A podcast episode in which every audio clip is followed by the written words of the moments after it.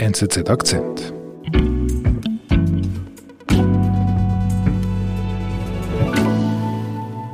Herzlich willkommen, Pierin Vinzenz. Das ist eine Late-Night-Show, die in der Schweiz sehr beliebt und bekannt war. Die lief direkt nach dem Tatort am Sonntagabend an bester Sendezeit. Vinzenz, herzlich willkommen und Wann war das? Das ist jetzt im Jahr 2014. Und zu Gast ist hier nicht wie sonst ein Sportler oder ein Staat. Zu Gast ist ein Schweizer Banker. Problem in der Schweiz, oder mit dem schwarzen Geld. Wenn ich frage nämlich so im Saal, bitte Hand auf, wer schwarzes Geld hat. können wir ja ganz schnell machen. Wer ist das? Das ist der Pirin Vinzenz. Der war damals der CEO der Raiffeisenbank. Das ist die drittgrößte Bankengruppe im Land. Und es ist äh, augenscheinlich, wie die Leute Spaß haben mit ihm. Genau. Und der am sich muss dann für den Giacomo Müller Ja, genau. oder? Äh, oder? Und das ist okay, oder? Man hat ihn wirklich gemocht. Hier befindet er sich auf dem Höhepunkt seines Erfolgs. Also er kommt richtig gut an. Ja, ja, das sieht man sehr gut in der Szene. Wie gibt er sich? Nein, das ist für uns lange Französisch und Romanisch und Locker, jovial, gut gelaunt, selbstkritisch, macht Witze über sich selber, hat Humor. Das Image von uns Banker ist jetzt dann etwa auf dem Niveau euch Komiker, oder? Von dem her Und äh, sehr charismatisch. Der Dialekt, der Bündner Dialekt, ist sehr beliebt in der Schweiz. ist ja, aber Raiffeisen ist eine Schweizer Bank, Ja. oder? 97 Prozent von denen. Äh, Kein Finanzhai. Nein, definitiv kein Finanzhai. Jetzt gehören Sie ja nicht so der typische Klischee-Banker, oder? Sie, Sie sind so ein bisschen hemdsärmeliges. Vertrauenswürdig. Man hat Vertrauen zu ihm und äh, man sieht ihm gerne zu. diskutiert worden, mein Lohn, was der soll sein. Und das haben wir ausgiebig diskutiert und fast demokratisch auch Ist das festgelegt. Da hat jeder kleine Bankangestellte gesagt, mal, dem schmeißen wir jetzt ein paar Millionen hinterher. Genau. Das war einmal. Heute ist Pierin Vinzenz Hauptangeklagte im wohl größten Wirtschaftsprozess des Jahrzehnts in der Schweiz. Kollegin Zoe Batches kennt die Geschichte des vermeintlich volksnahen Bankers ganz genau. Zoe, der Pierin Vinzenz kommt jetzt vor Gericht. Warum? Er ist angeklagt wegen Betrugs. Er soll seiner früheren Arbeitgeberin Raiffeisen, er soll sie betrogen haben. Und jetzt beginnt der Prozess. Und jetzt beginnt der Prozess am nächsten Dienstagmorgen, mitten in Zürich. Und zwar nicht in einem normalen Gerichtssaal, sondern im Volkshaus, in einem riesigen Konzertsaal. Warum? Da kommen Unmengen von Leuten. Die Verhandlung ist öffentlich, soweit das in Corona-Zeiten möglich ist. Und die Verhandlung ist bereits seit zwei Wochen ausgebucht. Okay, Da also kommt niemand mehr rein. Ein Rieseninteresse. Ja. Gut, dann erzähl mir doch, wo diese ganze Geschichte, die zu diesem Prozess führt, beginnt. Wir müssen vielleicht ganz zurückgehen. Pierin Vinzenz wurde 1999 Chef der Raiffeisen und die bezeichnet er damals noch als Wurst- und Brotbank. Wurst und Brotbank. Ja, das war so ein Bauernbänkli. Ist etwas übertrieben, stimmt so nicht ganz, aber die Wahrnehmung in der Schweizer Öffentlichkeit war die. Okay. Und er kam an Bord souverän, charismatisch, extrem gewinnend und sehr, sehr klug. Und er hat innerhalb kürzester Zeit eine Aufbruchstimmung in diese Bank gebracht. Ich glaube, wir haben in den letzten Jahren auf Wachstum gesetzt. Wir haben eine klare Wachstumsstrategie gehabt. Er sah Chancen, die andere nicht sahen. Für eine Bank, die vorher primär im Kreditgeschäft, im Hypothekargeschäft tätig gewesen war, wollte er in neue Geschäftsbereiche gehen, in neue Kundenbereiche und auch in die Städte. Das war ganz neu. Die Bank war vorher eigentlich Bauernbank, vor allem in den Dörfern. Äh, wo eben uns nachher ermöglichen, äh, doch noch mehr zu investieren. Und das gilt Und diese Modernisierung, die er da vonstatten bringt, das wird schon wahrgenommen in der Schweiz. Ja, also zum einen innerhalb der Bank. Das hat wirklich diese Bank elektrisiert. Und auch die Außenwirkung hat massiv zugenommen. Im, im Gegensatz zum Vorgänger wusste man, wer Pierin Vinzenz ist. Ah. Er konnte nach einigen Anlaufschwierigkeiten den Umgang mit den Medien hervorragend. Genießt er das? Ja, das kann man sagen. Der steht wirklich gerne im Mittelpunkt. Er kommt rein in einen Raum und alle schauen nur noch ihn an. Wie muss ich mir ihn als Chef vorstellen? Was erzählt wird, ist, dass er auf der einen Seite extrem freundlich, motivierend, interessiert, auch den eigenen Mitarbeitern viel Freiraum lassend, wenn er ihnen vertraut hat. Okay. Sehr positives Bild. Auf der anderen Seite aber auch eine gewisse zweite Seite, wenn er etwas nicht kriegt, was er will, wenn etwas nicht läuft, was er will, dass er da auch zunehmend sehr dominant werden kann. Okay. Man sieht das auch zunehmend an seinem Auftritt. Aha. Er hat ein Büro irgendwann, ein persönliches Büro, das ist größer als jedes andere Büro einer, eines Chefs von anderen Schweizer Großbanken. Mhm. Er fängt zunehmend an, sich Freiheiten zu nehmen. Beispielsweise baut er sich einen Limousinenpark mhm. mit äh, eigenen Chauffeuren. Das geht alles bis zu einem gewissen Grad, aber irgendwann fängt er an, die Helikopter zu mieten. Aha, das auch noch. Damit er auch das hat den Ursprung, der ist nicht so falsch. Er ist einfach schneller in dem Land. Das ist ja nicht ganz so einfach, von Ort zu Ort zu gelangen. Mhm. Sagt, ich brauche einen Helikopter, da bin ich schneller mhm. äh, weil ich habe sonst länger, als wenn ich nach London und wieder nach Hause fliegen würde. Aber er fängt an, in gewissen Bereichen sich zu entfernen von den Grundwerten dieser ursprünglichen Bauernbank. Und heute weiß man, dass er in diesen Jahren sich immer mehr und mehr Lohn genommen hat. Also immer mehr und mehr heißt? Er hat angefangen einmal mit zwei Millionen, das ist so ein bisschen das Normale, was man denkt, das ist auch nicht ganz transparent. Dann plötzlich sind es vier Millionen, dann sind es sechs Millionen und 2008 sind es dann fast 14 Millionen also netto. Mhm. Und das Problem ist nicht per se der Lohn. Ein Bankchef darf anständig bezahlt werden. Das Problem ist, dass der Lohn nicht transparent ist. Mhm. Und zum Zweiten, dass er diesen hohen Lohn bei anderen Banken öffentlich, dass er andere Banker öffentlich diffamiert wegen ihrem hohen Lohn. Und zum Dritten, dass ihm niemand einen Riegel schiebt. Er mhm. erhält einfach, was er will. Mhm. Was ist operativ? Was weiß man über sein Handeln als CEO der Raiffeisenbank? Die Bank hat in jenen Jahren sehr großen Erfolg. Sie wächst und wächst. Die Expansion in die Städte ist erfolgreich. Man investiert jetzt auch erstmals in Startups, Aha. also in neue Firmen. Mhm. Und da findet sich eines der Problemfelder, das nächste Woche beim Prozess wirklich im Fokus steht. Okay, was passiert da? Es ist so, dass die Raiffeisen und eine ihr zugewandte Firma, eine Kreditkartenfirma Aduno, kaufen oder beteiligen sich an kleinen Start-up-Firmen mhm. und offenbar soll jetzt der Pierin Vinzenz sich mit anderen Verschwörern privat vorher beteiligt haben an diesem kleinen Unternehmen, an so einem Startup Aha. und dann darauf hingewirkt haben, innerhalb seiner Firma, innerhalb der Raiffeisen, aber auch innerhalb der Aduno, dass diese Firma übernommen wird. Aha. Und dann, wenn die dann gekauft ist, wurden die Anteile verkauft und er soll sehr viel Geld damit verdient haben, in okay. Millionenhöhe. Okay, also er kauft sich als Bankmanager ein Startup, an der er selber beteiligt ist. Genau. Er sitzt eigentlich mit mehreren Hüten mhm. auf zwei Seiten des Verhandlungstisches, weil er ja eigentlich den Hut trägt des Raiffeisenchefs und auf der anderen Seite den Hut des privaten Investors, von dem aber niemand weiß. Mhm. Das wird behauptet. Da, genau. Das, das ist noch nein, nicht erwiesen. Nein, das ist noch nicht erwiesen, genau. Ist denn das überhaupt illegal? Wenn es eine börsenkotierte Firma wäre, wäre das schon damals nicht gegangen. Bei der okay. Raiffeisen handelt es sich um eine nicht börsenkotierte Bank. Mhm. Und es ist unklar, wie und ob er sich privat beteiligen durfte als Präsident der Raiffeisen. Okay, ein juristischer Graubereich. Genau, und das muss jetzt auch vor Gericht geklärt werden. Okay. Wie ging es denn danach weiter? Also wir sprechen ja nochmals über die Nullerjahre. Wie ging es da weiter? Es gibt eine Zäsur in Pirin Vinzens Leben. Und das ist ein Artikel, ein Zeitungsartikel aus dem Dezember 2008, mhm. der heißt Pirin Vinzens hebt ab. Und dort wird erstmal, erstmals aufgeführt, dass das Bild des Berglers von mhm. nebenan, mhm. des Bankers, der ist wie ihr, einer wie ihr, der da ist, grundsolide, anständig, dass dieser Bankler einen ganz anderen Lebensstil pflegt. Mhm. Und das löst vor allem zuerst einmal bei den Genossenschaftern der Bank, bei den Gesellschaftern.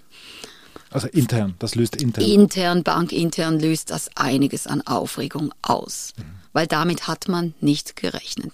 Okay, also das heißt, auch intern wusste man nicht, dass es scheinbar anders ist. Um den Lohn von Pirit Vinzenz war jahrelang ein Riesengeheimnis gemacht worden. Niemand wusste, genau, wie viel Pierin Vinzenz verdient. Jetzt hast du gesagt, ähm, das war eine Zäsur, dieser Artikel. Ja. Für Pierin Vinzenz. Ähm, was hieß denn das? Also was ist denn mit ihm dann passiert? Das ist wahrscheinlich der falsche Ansatz gewesen, die volle dass man, Konzentration so auf, geschaut auf das geschaut hat und nicht ein nachhaltiges Geschäftsmodell eigentlich gefahren ist. Und ja. gesagt hat, es sind auch noch andere Werte, die zählen. Man muss sich vorstellen, dass Pierin Vinzenz zu jener Zeit, im Jahr 2008, einen neuen Höheflug an Beliebtheit erreicht hat. Wir haben die Schweizer Großbanken, die Credit Suisse und die UBS, mhm. die anderen zwei größeren Banken, die vor einer der großen Krisen stehen, bezüglich auch Vertrauen. Mhm. Die haben die, waren ja im Strudel der Finanz- und Wirtschaftskrise. Genau, der Subprime-Krise aus den USA, aber auch dem Steuerstreit und es laufen sehr, sehr viele Schweizer Kunden, die reagieren empfindlich auf mhm. Vertrauensthemen bei den mhm. Großbanken. Die wechseln zu Raiffeisen. Ah, er profitiert davon. Er profitiert davon. Er profitiert aber auch von seiner wachsenden Beliebtheit, von seiner kmöckigen Art, wie wir sagen, von seiner äh, sehr volksnahen Art, von seinen klaren Worten. Und er erlebt wirklich das erste Mal eine fast schweizweite Popularitätswelle. Am Schluss sind es Menschen, Menschen, die in diesen Banken arbeiten, die das Vertrauen haben von den Kunden. Und dann äh, hat der Finanzplatz eine sehr gute Zukunft vor sich. Und jetzt kommt dieser Artikel und nach diesem Artikel ist er gezwungen abzutauchen und er muss auf eine Tour de Suisse gehen und bei den einzelnen Bankern erklären, was da eigentlich los ist bei ihm in der Zentrale. Und man muss sich vorstellen, dass Perin Vinces im Jahr 2008 14 Millionen verdient. Nach diesem Artikel sind es dann noch zwei bis zweieinhalb Millionen total. Okay, also ein Rieseneinschnitt. Ein Rieseneinschnitt. Zum einen auf Druck des Regulators, zum anderen aber offenbar auf Anregung des Verwaltungsrats. Mhm. Okay. Jetzt hat er plötzlich viel weniger Geld. Das war für ihn schon ein Schock. Mhm. Verstehe ich jetzt nicht. Ich dachte, er genießt es, dass er quasi Kontrastprogramm ist zu den Zürcher Bankern von der Credit Suisse und der UBS. Auf der einen Seite ja, auf der anderen Seite denke ich, hat er sich vom Lohn her schon ganz klar mit denen ganz oben verglichen. Und man merkt jetzt auch in der Strafanzeige, in der Anklage, ab diesem Zeitpunkt wachsen die Spesen. Okay, das musst du mir erklären. Was passiert dann? Es passiert, es ist natürlich jetzt viel Spekulation. Okay. Das, ist, das muss hier an der Stelle gesagt werden. Aber es ist schon so, ähm, die Spesen, mhm. die nehmen hier zu. Okay. Und da kommt es zu Situationen, dass er wirklich Privates anfängt zu vermischen mit Geschäftlichem und er zahlt aber alles über die Reifeisen. Kannst du mir Beispiele nennen? Was passiert mit dieser Kreditkarte? Also was ein großes Problem ist, das sieht man in der Anklage, sind die Übernachtungshotelspesen. Wenn er in Zürich ist, hat er eine Verwaltungsratssitzung bei der Kreditkartenfirma Aduno beispielsweise, wo er Verwaltungsratspräsident ist. Die geht vielleicht bis neun. Nachher geht er in eine Bar, in einen Club und das wird alles über die Kreditkarte abgerechnet. Hm, okay. Und das sind dann nicht einfach ein Club, das ist dann ein Striptease-Club oder ein eingängiges Lokal in dem Vergnügungsviertel von Zürich und da sind Kosten drauf, die zumindest die Staatsanwaltschaft findet, das ist klar privat. Okay.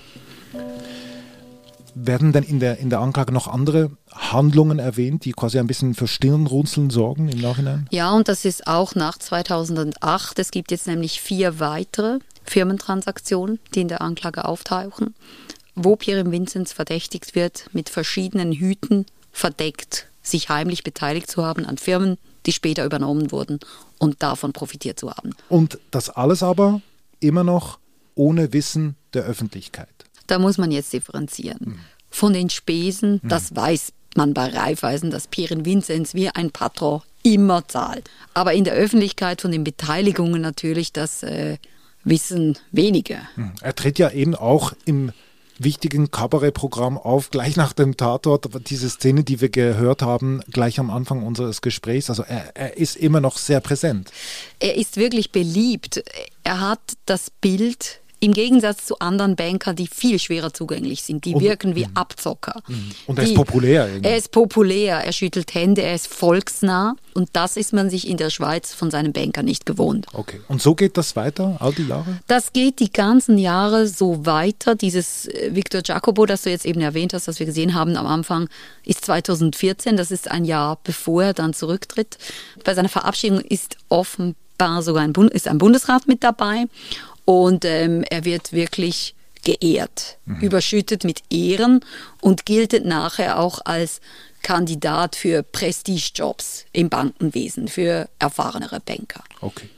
Und dann, was passiert dann? Dann kommt die nächste große Zäsur in seinem Leben. Mhm. Zwischen Frühjahr und Sommer 2016 veröffentlicht der Finanzblog Inside Paradeplatz mhm. drei große Artikel mhm. zu vermutet betrügerischen Handlungen von okay. Pirin Vinzenz. Dass er sich heimlich beteiligt hat an Firmen und diese dann äh, davon privat profitiert hat. Und mit den folgenden Monaten werden dann auch die Spesenexzesse bekannt. Die Raiffeisenbank kommt nicht mehr aus den Schlagzeilen heraus. Die Finanzmarktaufsicht. Und das wird jetzt nun untersucht vom Regulator, von den früheren Arbeitgeberinnen und dann auch von den Untersuchungsbehörden, also von der Staatsanwaltschaft. Aha. Zum Fall von Pierin Vinzenz, zum Fall im wahrsten Sinn des Wortes, denn der ehemalige Starbanker ist nun ein Verdächtiger hat. Und im Oktober, November 2020, also vor etwas mehr als einem Jahr, wird dann Anklage vor dem Bezirksgericht in Zürich eingereicht. Pierin Vinzenz, der ehemalige Chef der Raiffeisenbank, muss definitiv vor Gericht. Es geht um Betrug, zum einen bei den Spesen und zum viel, auch finanziell viel größeren Vorwurf bei den Firmentransaktionen. Okay. Und jetzt kommt der Prozess. Richtig. Okay. Das Interesse ist natürlich enorm, das hast du ja schon angedeutet. Ja, das Interesse ist enorm. Es handelt sich um den Fall eines eines Bankers, der dermaßen beliebt war und dermaßen anders als andere Banker. Ich glaube, das tut auch der Schweizer Volksseele weh. Mhm. Nur man muss auch sagen, der Mann ist seit Jahren demontiert. Mhm. Und jetzt ist es auch an der Zeit, dass er einmal hinsteht und sich erklärt. Hat mhm. er bis jetzt noch nicht gemacht. Er hat bis jetzt geschwiegen. Er hat bis jetzt geschwiegen, genau. Mhm. Was würdest du denn sagen? Eben, du sagst, der Prozess beginnt erst, du sprichst von der Volksseele. Gibt es denn etwas, was sozusagen die Moral der Geschichte bereits ist, auch in Sachen Bankführung, Bankwesen vielleicht auch? Ich denke, man sieht einfach an diesem Fall zum einen, es sind zwei Sachen. Zum einen sieht man, wie wichtig es ist, dass ein Verwaltungsrat seinen CEO im Griff hat. Also die Aufsicht. Die Aufsicht über einen CEO und dass man hinterfragt, was passiert.